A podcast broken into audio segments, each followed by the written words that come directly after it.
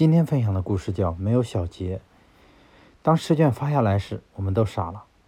与前两天考的试卷一样，老师是不是发错试卷了？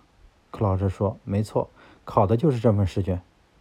第二天，老师把改好的试卷发给我们，我们一对照，惊讶地发现很多上次做错了的地方，这次也做错了，而且犯的是同样的错误。老师说，既然你们两次犯了同样的错误，这说明。你们没有进行小结，既不懂得从中总结经验，也不知道从中吸取教训。竹子每隔一段时间做一次小结，完成一次成长，而学习和生活也应该如此。当老师把同样的试卷发下来的时候，很多人都很费解：做过的为什么还要再做一次呢？结果很多人并没有把犯过的错误改正过来。竹子善于小结，我们为何做不到呢？